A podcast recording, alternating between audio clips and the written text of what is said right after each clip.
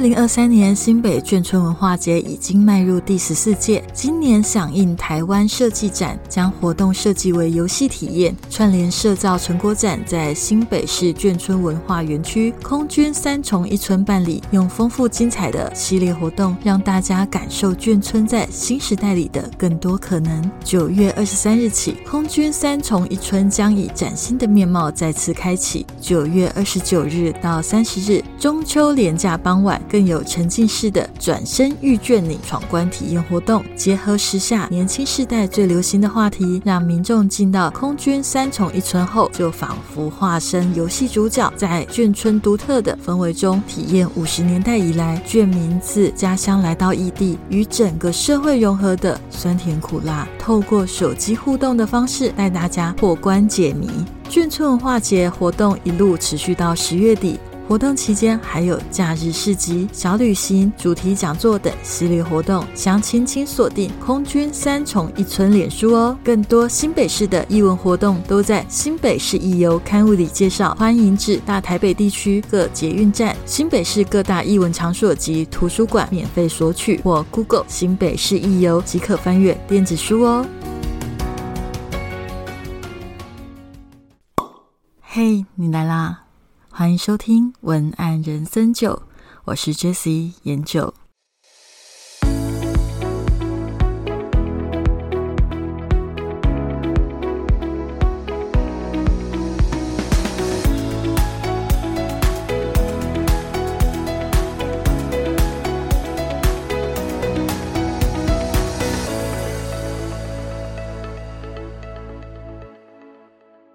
嗨，我是研九。好像有一段时间没有更新了，对不对？你们有担心我会停更吗？不要担心，我只是休息一下，因为毕竟我的 podcast 已经更新了八十六集。那其实这八十六集我讲了各种面向的内容，比较基础的文案观念，我在前面的集数大概也讲的差不多了。文案的技巧。琢磨通常不是在技巧多么的精妙，而是在于你的练习。所以，如果你在基础文案的部分还有问题的话，其实我觉得你可以去复习我前面的集数，里面应该都有答案。那如果真的有我没有讲到的话，我也非常的欢迎你跟我说敲碗，那我会特别再录一集跟大家分享。好，那我先来聊聊，我说我休息了一小段时间。好好的沉淀一下，思考一下。我在想，我在写的是文案，但我最终我最好奇的是人，我喜欢研究的是人，所以我才写文案。我的文案是在回应我在我的人生旅途上遇到的各种有趣的灵魂，所以我想要做一个尝试。因为我发现我在进行咨询的时候，很多同学都会跟我。反映到的一个状况是：哎，老师，其实我不太知道你刚刚跟我讲的这一群受众他们在想什么。我不太知道这群受众他们喜欢哪一种口气，因为我之前有聊过，其实每一种受众他都需要经过测试。有可能你的产品你以为适合 A 受众，但是其实是 B 受众比较喜欢你，对吧？但是在测试的过程中，有时候你会发现某一些受众好像你是不熟悉的，到底要去怎么熟悉这些人呢？就会是一个很大的问题。那当然有一些技巧在我的课堂里面都已经跟大家分享过了，但是还是有一些不够的地方是我们的基础功。我跟你讲，技巧它就是花招，就是招式，但是你的马步如果蹲的不够深，我觉得还是会有些。那在文案里面的马步是什么呢？我觉得就是你对于人的认识，以及对人的情绪的了解，但是这是不容易的。为什么？因为你通常很难从你面前的这个人去了解他有脉络的一生，或者是他的情绪反应是这样，但是你很难以有脉络、有逻辑的形式去看穿他所有情绪的起伏背后的底层的理由。对吧？因为我们人在相处的过程里，尤其是出了社会的人更是如此。你通常都是看到的是有包装的人，有防卫的人。上一次看到一个人在你的面前表露真实的、真诚的情感又是什么时候呢？你会不会觉得，其实，在这样子的社会氛围里，我常常感叹的是，我们的联络方式越来越方便，但人却越来越疏远。这也是我觉得很可惜的地方，所以我在想，我到底要怎么样透过我的 podcast 去帮助我的听众朋友去做好我说的文案基本功、文案蹲马步呢？我想，也许我可以从我的每一集里面去分享、去截取一些人他们有的反应、有的感觉，来帮助你慢慢的累积对于人。的认识。后来我就在想，那我到底要用什么方式可以让大家在短短的 p o c k e t 的时间里面有比较轻松的方式去了解？后来我就想到了一个方式，我想要尝试看看，也就是今天这一集的诞生的原因。我想要透过一首歌，它的歌曲、它的歌词、它带出来的情绪，让你能够对于人。他的感受，透过情绪了解你自己的感受，了解别人的感受。我觉得情绪这个东西啊，并不是像我们说教科书的了解就好了。情绪是需要被拿出来讨论的。它也许没有标准答案，但透过我们把它拿出来讨论、拿出来对话、拿出来稀松平常的了解的时候，我们就会。对于情绪有各方面的面向，我是这样子认为的：人就是由非常多的感受组合成他现在的人格。他的一生会遇到非常多的事情，而那些事情会让他产生不同的感受，而他对于每一件事情产生的感受集结而成的，就是他这个人的个性、他的风格，也就是他的情绪、他的灵魂。所以，其实一个人的情绪，你对一个人的情绪的了解，就等于认识的那个人。换言之，如果你对你的情绪是了解的，那也就是你比较认识你自己。那再讲深一点，如果你可以爱你的每一个情绪，我觉得就是爱你自己的一个重要的表示吧。好，那我今天话不多说，我直接来跟你聊。我今天想要聊的是二零一五年的一首歌，我相信很多的听众朋友应该都看过的。公式的那个时候是旗舰大戏《一把琴》，《一把琴》这出戏其实就是在讲。台湾在一九四五年到一九八一年间，中华民国在第二次中日抗战胜利后，到第二次的国共内战，再到后来中华民国政府迁台，那个时候汉贼不两立、反攻大陆等口号喊得震天价响的那个年代里，人因为战火。而被逼得生死两茫茫的那一种、那种情感跟无奈的感觉。故事由天心、杨锦华、连于涵这几位非常有名的演员来演出，从大家很青涩的年纪到嫁为人妇、最后丧夫，还有一些颠沛流离的苦难的过程，这些过程里面。它发生的事情就是一把青所讲的故事。那一把青这个故事，其实我当时在看的时候，我有一点没有办法看下去。不是因为不好看，而是他的情，他的情绪非常的浓厚，而且非常的沉重。有一些听众朋友可能听过我在某些集数里面有跟大家讲过，因为我是高敏感的特质比较明显，所以其实我不太能够太过于高密度的去追这种剧。不是这种剧不好看，而是因为他的痛苦太深。那你知道高敏感特质的人？常常在各种感受上面本来就是会放大，那在看这种非常无奈、非常痛苦的过程的桥段，还有那些那种人性的生离死别的过程，都会感到异常的痛苦。所以，其实我在大概。二十五岁以前，我是几乎不会去看关于台湾早期的故事，就是除非读书必须要读书，它也是一种教科书嘛，它比较没有那么浓厚的情感成分，不然我就会很没有办法去看，像说眷村那个时候的故事，台湾白色恐怖时期的故事，或者是世界大战的故事，因为我会觉得这种东西它的情感太过于沉重、痛苦，让我感到快要窒息，所以这部戏我在。初期的时候我看的很慢，但是虽然看得很慢，我还是对于它的主题曲就是看淡。这首歌感到非常的印象深刻，而且它的旋律在我的心里徘徊了非常非常的久。我觉得这首歌写的非常棒的地方是，它几乎浓缩了这这一部戏里面他想要表达的情感。虽然它里面的歌词是主要是针对朱青的故事去撰写的，但是我觉得其实他把整个时代的那种无奈与痛苦都放在里面了。看淡这首歌的歌词，其实就是在描述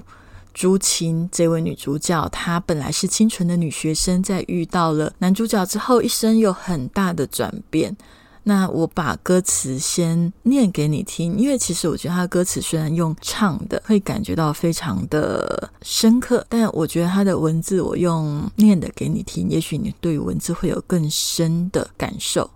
从天空坠落的猛雷声。打乱了人生，打碎了花样的青春，打散了纯真。随记忆尘封的嚎啕声，沉淀怨与恨，沉着或许是福分，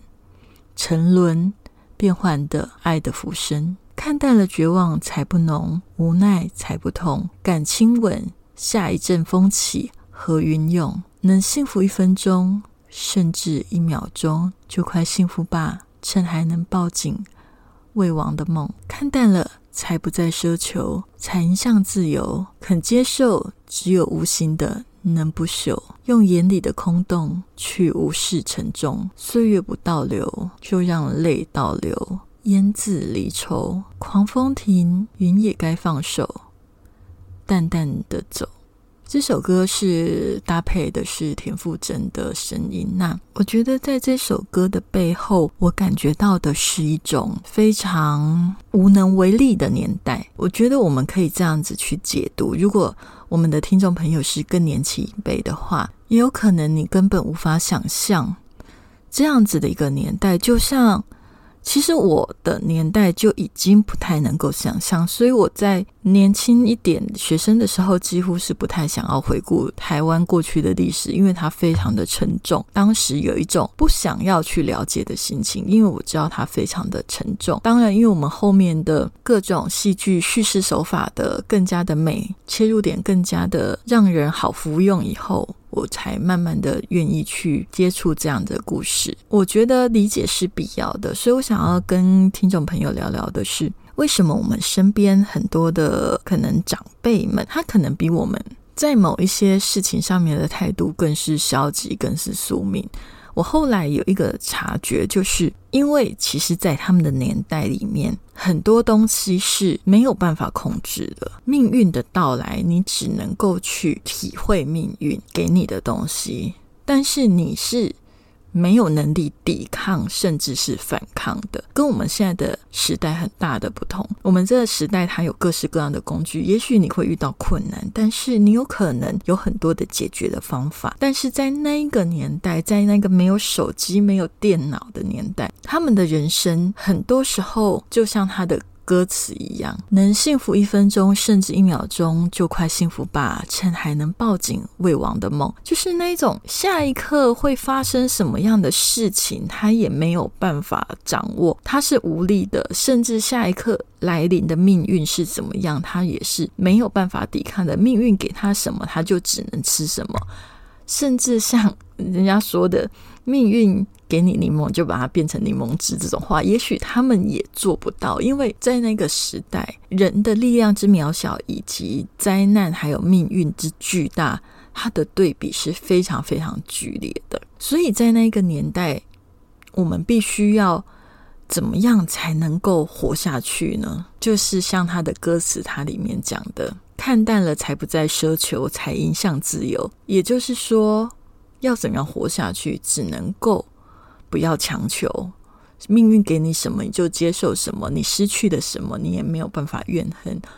你没有办法去恨去埋怨，因为那些都只是自讨苦吃。因为你再恨再埋怨，真理不会到来，救赎不会到来，公道不会到来，可能死亡提早到来而已。所以在那个时代要活下去，他才会讲那句。肯接受只有无形的能不朽，其实这句话是非常非常悲哀的，因为你知道为什么他会说只能只有无形的能不朽，那代表他没有办法抓住任何的东西，他只能够相信他心里面的东西是有价值的，如此而已。他什么都没有办法抓住，所以用眼里的空洞去无视沉重。他其实这句话的意思就是，人是非常麻木的，他只能够用一种非常麻木的姿态，麻木自己心里的感受、心里的情绪，把自己的心理全部通通麻痹掉。人什么时候会麻痹？人不是天生没有感觉的哦。人什么时候会麻痹？人会麻痹，只有太痛的时候，非常非常痛的时候，你就会变得麻痹。所以，当他的眼神变得空洞，他就可以不需要去看到那些沉重的东西。所以他才会说：“岁月不倒流，就让眼泪倒流。”就是他没有办法做什么。其实他这首歌通篇的就是一个人，他对于人生，对于。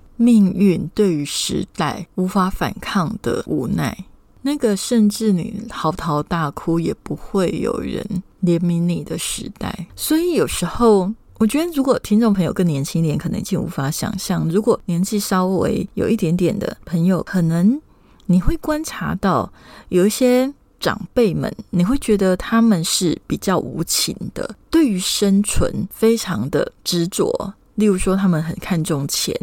很看重食物，很看重命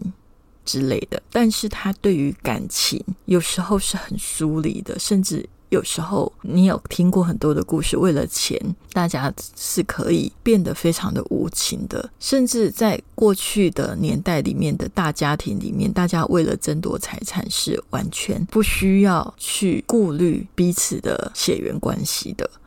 可以去陷害对方，甚至。伤害对方，那当然你会说，现在的时代里还是有这样子的事情，没有错。但是这样子的情况在。更长一辈的时候，就是战后婴儿潮那段时间里面，会有很多的情况是，人们已经习惯了为了生存而去抹杀自己的情感。他们不认为情感是重要的，他们不认为情绪是重要的，他们认为钱、认为生存、认为食物才是活着唯一能够依赖的东西。所以在这样的时代背景下。活下来的人们，有一些人会变得非常的现实。你不能说他们没有感情哦，我只能说，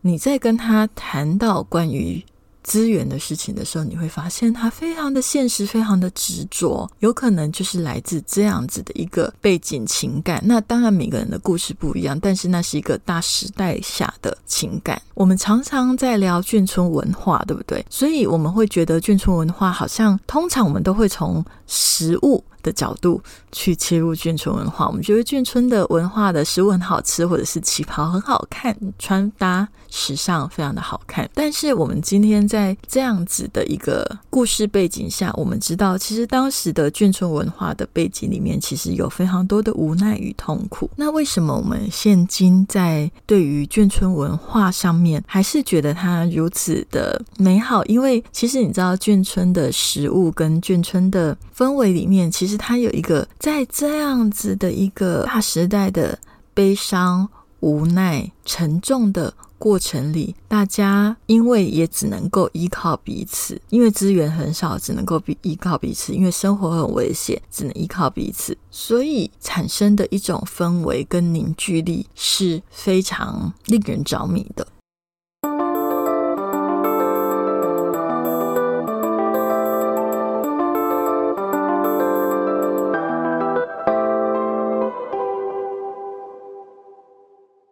那种情感是很纯粹的，你知道，人呐，因为他因为彼此有共同的目标，彼此有共同的想法，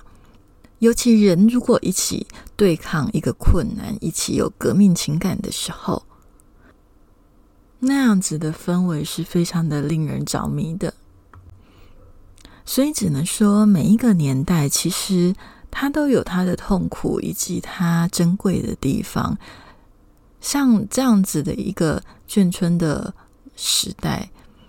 当然有它非常多沉重、沉痛，没有办法被命运所牵引的那一种痛苦，但也在里面磨练出的韧性，还有人彼此支持的那种温度跟温暖，还有那些没有办法沟通的隔阂以及妥协。人性在那个时候是既温暖又残忍的。温暖就是当彼此的目标一致的时候，互相扶持的那种温度是让人非常动容，也会让人非常的沉溺于其中。但残忍的就是当彼此的目标不一致的时候，对待熟悉的朋友，有时候也可以残酷的让你觉得，我们真的认识吗？其实这样子的一个年代，就是台湾早期我们上一辈的人所经历过的时代。所以我觉得啊，其实我们的眷村文化的推广，尤其是像眷村的最常见的都是眷村的各种食物嘛，我们都觉得非常的好吃。然后呢，眷村文化的推广，我们通常也都是从美食的方面去切入，因为人总是对吃的比较感兴趣。但其实我觉得，我们可以未来在推广相关的食物的时候，我们也许可以去带出当时那个时代背景下，像我刚刚讲的那一种，也许大家目标一致的时候的那种令人着迷的温暖。如果可以把这些温暖的感受植入在食物的文案里面，我相信会让更多人对于眷村文化感受到更着迷、更理解这个食物背后隐藏的故事，还有它所带来的各种意义。今天的文案人生就帮你介绍了一个比较接近。眷村文化的情感氛围，那当然它不会是全部，因为我相信一个文化里面它有各种各式各样的面向。那我从歌曲的方式切入，而不是从可能某一个历史故事或者是史呃历史的事件切入的原因，是因为这个都太沉重了，也不容易快速的理解。因为历史故事里面，你要再从里面去。剖析出情感是非常大的工程，所以我觉得要让大家去了解人的情感以及情绪背后的脉络，我觉得从介绍歌曲的方式来进入是一个最轻松也是最快的方法。今天分享的这个关于眷村文化的受众，也许也可以帮助你，也许你的产品是需要，也是某一些文化，例如说地方创生，或者是。某一些传统文化的产品的话，我觉得也可以像今天我在讲眷村文化一样，你试图的去剖析那个年代里面的情感到底是什么，把情感。放在前面，而不是把事件跟故事放在前面。因为事件跟故事它是没有温度的，但是情感是有温度的。你要讲故事，也要是一个有情感、有温度的故事，而不是一个有事实的故事。这样子的话是不会有乐趣的。所以，如果你是在推广某一个文化的人，也建议你是这样子做。那如果你只是在某一些日常用品的品牌，我觉得今天的这一个 podcast 可以给你两个提醒。第一个提醒就是针对于更长辈的人。人，也许我们可以针对他们对于生存的不安全感给予支持，也许他们就会对于你的产品更加的信任。第二个提醒是，如果你要写自己的产品文案的时候，一样带入情绪、带入情感，你的品牌背景故事办法像一把新的歌词这样子去写出一个简短的故事介绍吗？像他的歌词一样带入他的情绪。当然不一定要写真的写出一首歌，但是类似这样子，把你的品牌的故事。是有办法像一首歌一样，让它有个很浓厚的情绪氛围吗？如果可以的话，那你的品牌，我相信就是一个非常成功的方向。那今天的文案人生就告诉你各式各样的人，各式各样的情绪。也许下一集我会跟你讲不同的受众，一周一集，慢慢的，也许你就会对于人的情感更多更多的了解。人，我刚刚讲过，人情绪是越讨论。我们就会越清楚，因为我在讨论的过程中正在跟你建立连接。如果你也想要跟我建立连接，也许你也可以跟我讨论你的感受。我们我想要建立起一个友善情绪的环境，你可以跟我讨论你的感受，我也可以跟你讨论你的感受。我相信人对于感受的掌握，如果越清楚的话，那才是你的写作风格、写作文案还有创意最扎实的抹布。好。那今天的文案人生九就到这里，没有问题的话，我们就下次见喽，拜拜。